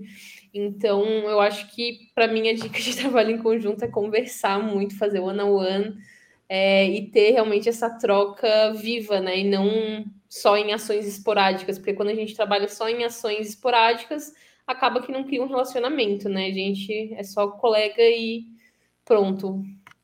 Fica cada um no seu, né? Muito individualizado, assim. É, acho que essa comunicação é bem importante, né? Às vezes eu fico pensando de algumas cenas que ocorreram ao decorrer da minha vida, que era, às vezes tava pegando fogo, daí eles vinham, né, e falavam, olha, a gente fez isso aqui, mas não deu muito certo, o que vocês podem fazer? A gente pensa, meu, agora não é bem o momento que a gente pode fazer muita coisa, né? Se tivesse falado um pouquinho antes, mas é, é bem importante, né, essa comunicação. Sim, e eu, eu, acho, eu vejo que um outro ponto é, é para todas as áreas, né? O, o, o marketing, seja o conceito o macro de marketing, tem muitas áreas e muitos, principalmente quando você fala digital, muitas especializações, né? E aí é conversar com todo mundo, sabe? Entender a importância daquilo e defender o seu lado, porque se eu não defender branding, não vai ser o cara de SEO que vai defender. É, por mais que ele entenda, que ele entendo o valor disso, mas eu tenho que defender o meu. Mas também não, não achar que SEO ou que branding é dono da verdade e trazer todo mundo para conversa, entender que são, são ferramentas diferentes para trazer cliente. E, e mídia paga é, era uma, é, é uma, uma outra vertical que, que eu vejo que faz muito sentido para SEO também, tá conversando muito junto. Ah, que fofo! e trazer especial. todo mundo junto para a conversa, né? Entender onde cada um se conecta ali que não dá para ver nenhuma, nenhuma vertical, nenhuma profissão, nenhuma técnica isolada. Porque não, não, funciona sozinho. assim. Não, simplesmente não funciona. Certo. Agora, juntando mais peças aqui para a gente também pensar em dicas para um trabalho conjunto e na questão quando for SEO, branding assessoria de imprensa e branding content também como fazer essa a, a, dicas para fazer essa divulgação com essas áreas em conjunto. Cara, de, de, de assessoria de imprensa eu vejo que é muito. É, é também ter essa ligação, ter, ter esse entendimento, porque às vezes eu não tenho pauta de release para divulgar, porque nem sempre está acontecendo tanta coisa interessante dentro da minha empresa. Então, às vezes, eu posso pegar um conteúdo de blog, um blog post que foi super bem escrito, que está sendo super relevante, e transformar em um artigo e a minha assessoria de imprensa vender isso como um artigo e depois que eu conseguir fazer isso no meio digital, eu, alguém do SEO vai lá de novo bater na porta, como o Mário falou, oh, você já postou nosso conteúdo que com a assessoria, que tal? Colocar nosso link. Então, é, consigo amarrar, né? Assim como a assessoria, eu tenho um conteúdo que deu super certo, que eu fiz uma pesquisa com foco em divulgar em assessoria, porque o jornalista me encomendou, porque eu tive essa ideia. E aí depois, obviamente, antes eu, putz, não posso te dar isso antes já para você pôr no blog, porque senão o jornalista não vai divulgar e tal. Mas depois, como é que isso pode virar um blog post? Como é que isso pode virar um, um material rico? Então as coisas vão, vão se, se conectando e vão se, se desdobrando. Eu, eu, eu acredito que é muito que é muito nesse sentido, né? Os dois estão trabalhando com conteúdos, né? Falando ali em assessoria de imprensa, brand content, eh, blog post, então entender que nem sempre dá, porque às vezes são ah, meu, postei um release, mas ele é factual de uma situação que aconteceu. No meu blog não é um blog de notícia, então não tem por que eu ficar divulgando, por mais que eu que seja legal, que eu goste desses confetes, o blog não é um lugar de eu ficar jogando confete para cima para ficar esperando lá embaixo. Muito bom. É, então, eu vou falar um pouco da minha da minha experiência né, com assessoria de imprensa. É, eu acho que tudo depende, primeiro, né, da assessoria de imprensa. Tem muita assessoria que já tem um maior conhecimento de SEO, então acaba facilitando o processo, né?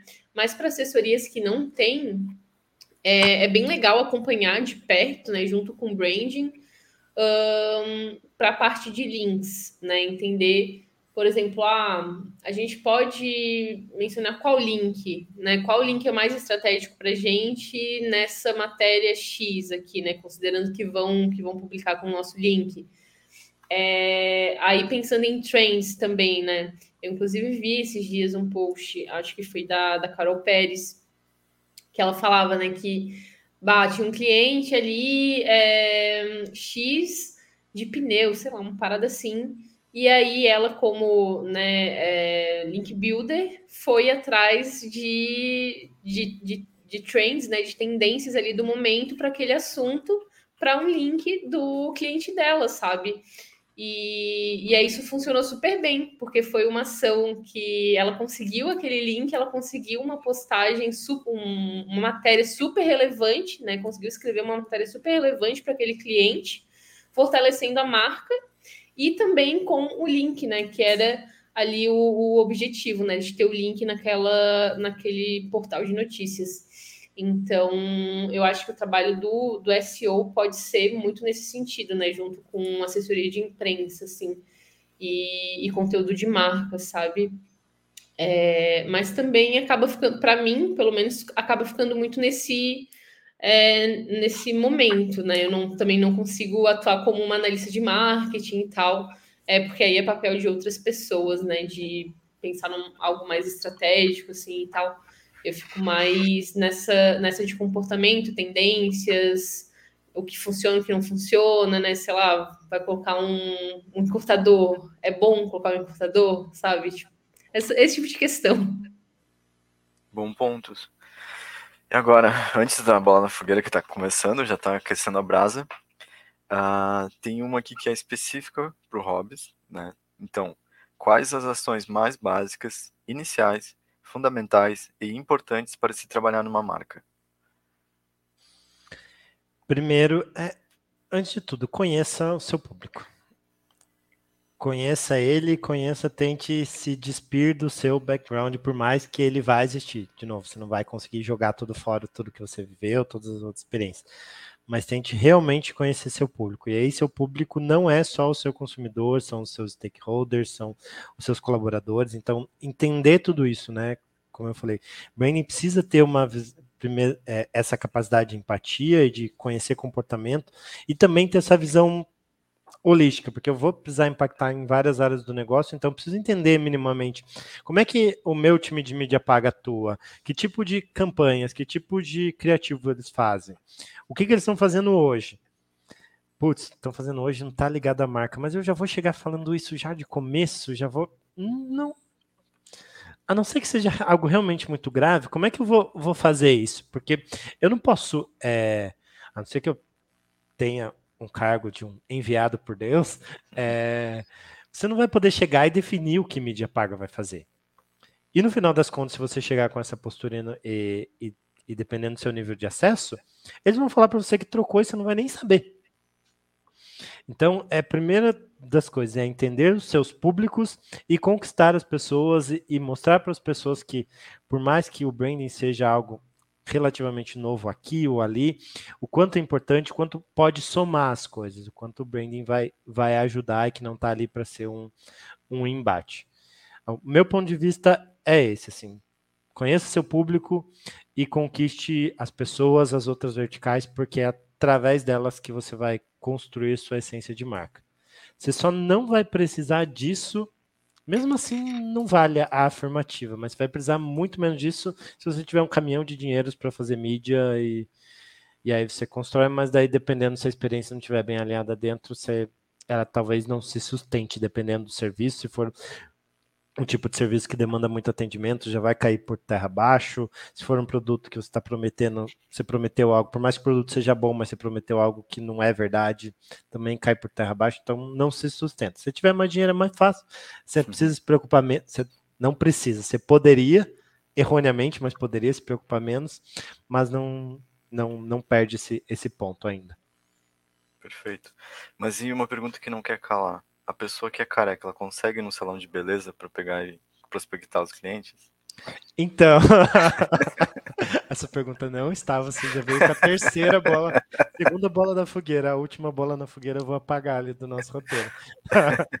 então, é, o que que eu, que eu fiz? É, e aí, no, no, nosso negócio, a gente fala de negócio de beleza. Então, eu fui em clínicas de estética para fazer outros procedimentos. Tem o salão do bairro da, da minha mãe, que algumas pessoas eu conheço. É, aí eu pedi contatos. Eu fui numa feira, e na feira, então, era uma feira do segmento de beleza, então falei com vários profissionais. E aí vou. Aí, aí, sei lá, posso inventar de que eu quero raspar o cabelo lá. Porque meu cabelo, assim, eu, eu, sou careca, mas eu tenho um pouco ainda. Se eu deixar ele, Sim. fica um negócio bizarro, mas fica. Eu posso é, isso ainda não cheguei nesse, nesse limite. Prefiro fazer sozinho ainda, mas, mas dou um jeito. E às vezes é isso, tipo, não tenho motivos para estar tá lá. Eu, como profissional de branding ou, ou mesmo de SEO, não, não sou o público, não faz sentido. Mas eu vou achar alguém que possa me apresentar e vou lá conversar como posso ficar aqui amanhã acompanhando vocês e batendo papo, levo um cafezinho, levo um coffee pro pessoal e fico conversando, vendo eles atenderem, vendo o recepcionista, ou seja lá. Vou fazer na, numa loja, tendo uma loja, uma marca de uma loja, vou fazer pesquisa de campo, então, ah, é loja, sei lá, loja de peruca. Eu sou careca, não quero peruca, mas eu preciso ir lá, então eu vou achar um jeito de alguém me apresentar ou minimamente de estar tá lá acompanhando, fazendo uma, uma observação de campo. Então tem, tem meios. Não, muito Sempre bom. tem. Demais. E até um ponto que você estava falando sobre, né, se a pessoa tem bastante dinheiro, então ela pode fazer o que quiser e talvez não estrague a marca. Mas se a gente vai falando do Twitter? É aí, é assim, não é, é como eu falei, né? É mais é, você tem é, você tem mais poderes, dinheiro traz poder. Então, quando você tem muito dinheiro, você tem mais poderes de convencimento. Mas isso não é já já foi o tempo que era garantia de hoje ninguém tem mais controle, quer dizer, todo mundo tem acesso aos meios e ninguém tem controle deles. Então, os profissionais de marketing e publicidade agora têm que lidar com isso. Eu não posso simplesmente de novo, posso, se eu quiser, eu posso criar uma campanha e falar que eu sou cabeludo e tenho os cabelos mais bonitos do Brasil. Vai durar muito tempo isso, por mais que eu gaste muito dinheiro em mídia? Não. Mas eu posso fazer se eu tiver dinheiro, porque eu tenho o poder financeiro para. Mas, de novo, né? Como você falou, o caso do Twitter. Não resolve. Não resolve é um caso icônico, né? E o ponto é, para construir, é aquela máxima. É sempre muito fácil. Para destruir, mas, de novo, se você tiver uma marca é, é, muito forte, muito bem estabelecida, ela vai te ajudar. Eu vi um termo que eu tenho usado recentemente em alguma aula que eu estava fazendo, que falava que a marca pode ser essa capa de gordura que vai te proteger, assim como a gente, a gordura tem função no nosso corpo de proteger a gente, né, de proteger os órgãos, é, a marca pode ser esse airbag ou essa capa de gordura que vai te proteger, porque a empresa, a marca vai fazer uma coisa errada em algum momento, natural da vida. Ou seja, mesmo de marca pessoal, você vai fazer alguma coisa errada em algum momento. Se você tem uma marca forte, ela vai te ajudar, ela vai ser essa capa de, de proteção. Na minha visão, a marca Twitter não está sendo ela está sendo afetou, um né? negócio né? como todo está sendo, mas a percepção da marca está isolada do, do novo sócio, do novo Bambambam Bam Bam lá que está causando tudo isso. Então, ainda a marca ainda está protegida. O negócio já já está bem complexo, mas ainda ela tem, talvez se mudar e dar uma reviravolta de novo, ela, ela consegue subir de novo. Muito bom. Mário, quer comentar algum? concorrente de agora, né? Que a gente é. não pode falar o nome. eu ia falar, mas depois lembrei que melhor não. Mário, quer comentar alguma coisa também? Não, gente, sobre isso, só que eu tô triste, né? Porque era minha rede social favorita e agora eu tô tendo que caçar novas, né? Esperando aí falar o nome da outra que tá, mas enfim, deixa abaixo. Onde não, o sol não bate. Né? Uh, mas então, quer falar alguma coisa, Robson? Não, só ia comentar aqui, Mário, eu sou o, a negação do Twitter. Olha eu sei só. da importância e tudo mais, mas eu sou a negação do Twitter, gente. Não é minha rede social. Qual é a tua rede social favorita agora? Hoje eu tô muito no Instagram, gosto muito do Instagram. Tenho usado e, e, trabalhado bastante com LinkedIn, assim, com foco, obviamente, mais profissional, que é o foco da rede, mas tenho gostado e usado bastante LinkedIn também. E tô me for, forçando um pouco para ir pro TikTok, porque eu sei que é necessário, né? E é aquela coisa. Eu não sou, eu posso não ser público que vai usar o TikTok, mas eu preciso aprender esse rolê. Interessante, bom ponto. Mas, né, sem mais delongas, vamos para a bola na fogueira. Serpa, taca fogo aí.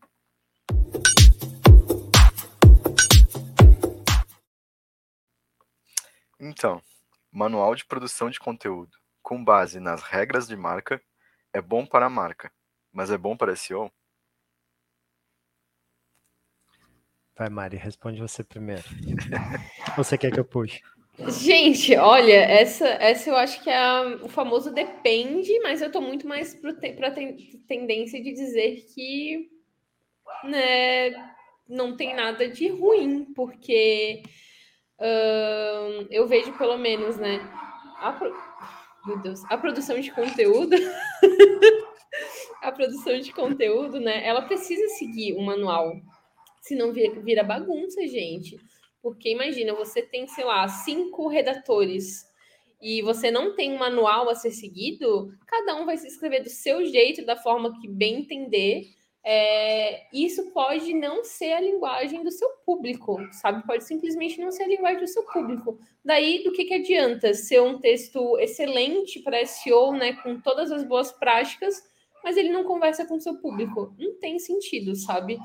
Então, é, eu vejo que se as regras, né, o manual da marca de linguagem e tal, não está é, ajudando o SEO, então tem que sentar e pensar, beleza, não está ajudando, o que, que a gente pode fazer dentro desse manual, né? Para que seja possível a gente incluir boas práticas de SEO nele também, sabe? É, então, acho que para mim é isso, sabe? Não, não é um não é bom para SEO, isso não existe, né? É realmente uma questão de se não está ajudando, pensar como pode ajudar, mas se não seguir um manual de é, um manual de linguagem, vira bagunça, e se vira bagunça não é bom, né? Não é bom para conversão, não é bom para receita, não é bom para negócio. Queria dizer, Mário, eu te amo. é, é, eu, eu acredito que é bem isso. Eu vejo que muito é que que pode surgir dessa, desse medo e desse outro lado do SEO é que quando você tem um manual, porque assim, o manual precisa dar diretrizes, mas ele não pode te limitar. Ele tem que te limitar algumas coisas, obviamente, né? Porque senão também não serve de nada, mas ele não pode ser um negócio que te ingessa. E para que isso aconteça, qual é o melhor caminho? Eu tenho um manual macro geral da marca, de, de como ela se comporta, de como ela traduz o comportamento, de qual palavra sim e quais palavras ela não usa. E aí, para efeitos de branding, do, do, aspecto mais amplo de branding, de topo de funil. E, e aí eu talvez tenha um detalhamento disso para o time de SEO. E como eu vou construir isso? Junto com o time de SEO, não sozinho. Se eu construir sozinho, obviamente, provavelmente não vai funcionar. E aí vai ter pontos de embate, com certeza vão existir, porque vai ter uma palavra que a SEO vai falar que é bom, mas a gente e aí você vai ter que vão ter que entrar em discussão. Ah, eu vi, a gente fez pesquisa com o público, o público não entende essa palavra. E a gente definiu que não quer ser visto por essa, por isso, por isso, por isso. Mas estão procurando, e se a gente mudar, fizer igual a estratégia que a Mari falou lá, vamos ensinar as pessoas e vamos criar tráfego para essa palavra. Boa, vamos tentar, vamos tentar adaptar isso. E também tem essa visão, né, que não existe, que, que existe ainda, mas que não, por mais que branding precise ser constante e muitas vezes é, precise de, de repetição, muitas vezes não, precisa de repetição, é, não quer dizer que não posso mudar nada, que eu pego aquele brand book de 10 anos e eu não adapto nada. Não. Tem coisas, tem palavras que eu vou adaptar, porque o comportamento muda e porque talvez a percepção da pesquisa inicial foi feita errada. Foi feita errado, não, mas mudou, teve algum erro, e aí o SEO me ajudou a provar que, que não, que aquela percepção estava errada, o comportamento ali é outro, então faz sentido. Então é isso, construir em conjunto. Pega um macro de branding, de marca, que é um mais amplo aqui para vários pontos de contato, sento junto com o SEO e vamos definir juntos o que, que vai funcionar, e aí cada um vai ter que estabelecer seus limites, né? Eu posso negociar aqui. Agora, se falar o nome da rede concorrente do Twitter, você não vai poder falar. Uhum. Você pode ser descontraído e falar a linguagem do povo, mas o nome da rede concorrente do Twitter você não pode falar. Isso é inegociável para mim como brand. Se eu vou falar, mas essas palavras a gente precisa de alguma forma dar um outro sentido. Eu posso não usá-las positivamente, mas eu tenho que trazer elas, mesmo que seja para explicar o, por que elas são negativas, porque elas são uma fonte de busca alta. Beleza, vamos entrar nesse acordo. Você vai falar essa palavra, mas você sempre vai explicar o porquê ela é negativa. Então, boa, resolvi. Acho que é esse o, o caminho. Nossa, muito bom, excelente. Eu acho que é isso, pessoal. A gente já está com uma hora e 34. Então, acho que foi bem legal. Robs, adorei conversar contigo. Espero que tu possa vir mais vezes também. A Mari também foi muito legal a participação. O Serpa nos bastidores ali, excelente. Então, pode começar a. Se quiser fazer teu jabá aí, Robs, até o momento. Galera, corte de cabelo, Robs, mentira. É, foi um prazer, gente, é, agradecer, por mais que ele não esteja aqui, com certeza ele vai ver, ao Forbes, meu, meu parceiro careca, me, pelo convite, e vocês também pela, pela receptividade aí, é, vocês todos do, do canal, que eu sei que tem um time bem maior. Mari, foi um uhum. prazer trocar e, e, conhecer você e conhecer um profissional de SEO que, que entende que dialoga com branding é, é das coisas que me deixam super felizes. Para o pessoal que quiser me, me procurar, me adicionar nas redes, está como Hobbs Salgado, assim como está meu nome aqui. LinkedIn, Instagram, como eu falei, são as redes que eu, que eu uso no dia a dia. Instagram é mais pessoal, então você não vai lá achando que você vai ver eu falando de brand, não vai. É, mas serão todos bem-vindos. Quem quiser trocar ideia, tô super aí. Obrigadão de novo e para quem está aqui até agora, super obrigado por aguentar a gente. Obrigada, gente, pelo, por estarem aqui hoje. Sigam o canal, não esqueçam, deixe joinha. E, Robson, foi um prazer te conhecer. É, e um prazer também é, conversar sobre branding SEO. Eu amo esse tema e cada vez mais que eu entroso ali com o time de branding, mais eu me apaixono, sabe? Porque eu vejo que é um mundo assim cheio de possibilidades e, e é uma construção muito massa, sabe? Junto deles, assim, do, do meu time. Inclusive, vou mandar para ele eles depois da live, porque acho que vai estar muito top para o conhecimento deles também. Perfeito. Pessoal, pode compartilhar. Amanhã vai estar também nos nossos streamers, né? Vocês podem escutar que vocês preferem. A gente tem o site também, tem um canal, então pode se inscrever, pode conferir lá também. E é isso. Muito obrigado por quem ficou e até mais. Semana que vem tem outra live. Até mais, pessoal. Tchau, tchau. Boa noite. Tchau, gente.